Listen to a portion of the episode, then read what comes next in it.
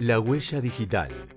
La visión de los trabajadores del Estado, referentes sindicales, comunicadores y comunicadoras populares y agrupaciones de derechos humanos sobre nuestra identidad y la memoria. Una serie de 14 microprogramas producidos por la Radio Germán Abdala. Una línea de tiempo desde las miradas y acciones de los trabajadores del movimiento obrero, vinculadas a la lucha por la memoria, verdad y justicia y la recuperación de hijes y nietes apropiados durante la última dictadura cívico-militar. La huella digital. Soy Carlos Girotti.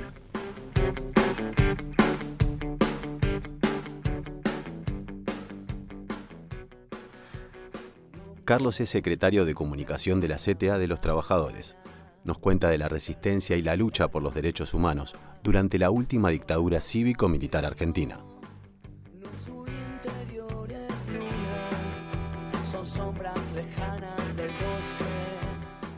No hay que olvidar nunca que eh, el factor de la resistencia bajo la dictadura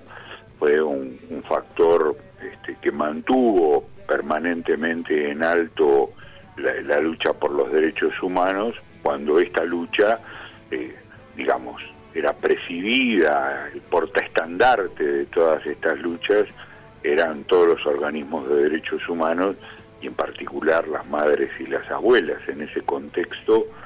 hay que recordar, como lo hiciera tantas veces nuestro, nuestro querido Victorio Paulón, eh, a la sazón eh, el último secretario de Derechos Humanos de esta central durante este mandato, que la mayoría de los secuestrados, secuestradas, desaparecidos y desaparecidas fueron trabajadores. La presencia de nuestra clase en el marco de la, del genocidio eh, ha sido decisiva para que en los años ulteriores la bandera de los derechos humanos desde el punto de vista eh, de la perspectiva sindical no fuera abandonada. aquí hay que recordar que en este largo periodo que va desde la resistencia contra la dictadura eh, hasta el día actual, la Comisión Intersindical de Derechos Humanos,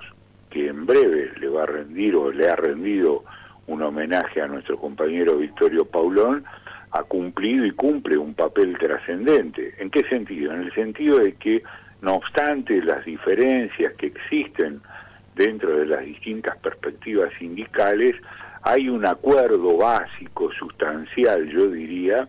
que permite la existencia de esta Comisión Intersindical de Derechos Humanos y por la cual eh, se acometen tareas en la perspectiva esta que vos decías de memoria, verdad y justicia, que son propias de, la acción política que desarrollamos los trabajadores en tanto que eh, una clase organizada.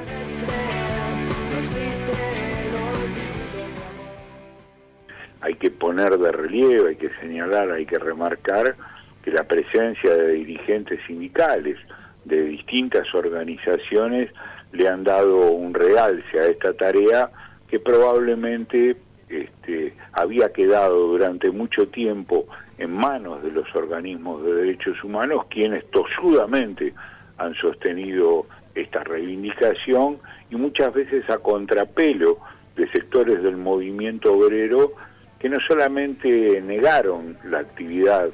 eh, en pos de los derechos humanos, sino que en los pocos casos eh, la contradijeron ostensiblemente, ¿no?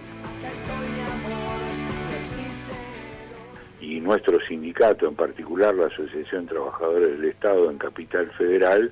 este, vienen cumpliendo un rol destacado junto a las madres, junto a las abuelas, junto a hijos, junto a todos los organismos eh, que han bregado y bregan eh, por la vigencia de las banderas de memoria, verdad y justicia.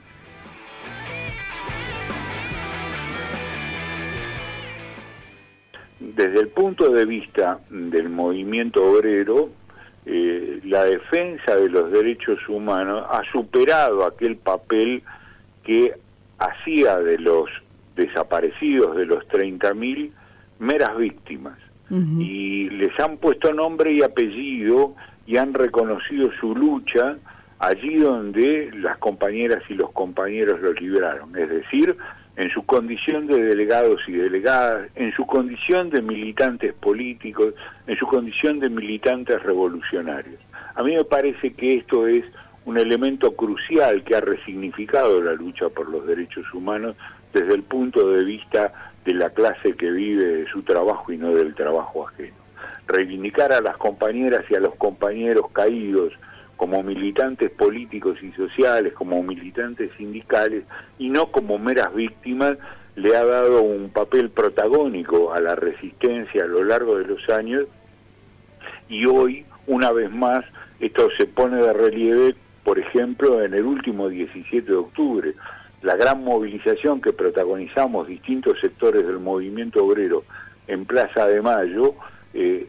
da una pauta de que aquella consigna que se hizo carne desde los tiempos de Vita, en donde hay una necesidad, hay un derecho, se resignificó este 17 de octubre con todo un programa nacional, popular y antiimperialista, que es el que expresaba el documento leído en la plaza. Desde este punto de vista, la reivindicación de los derechos humanos para el movimiento obrero sigue siendo una reivindicación eminentemente política y no apenas humanitaria.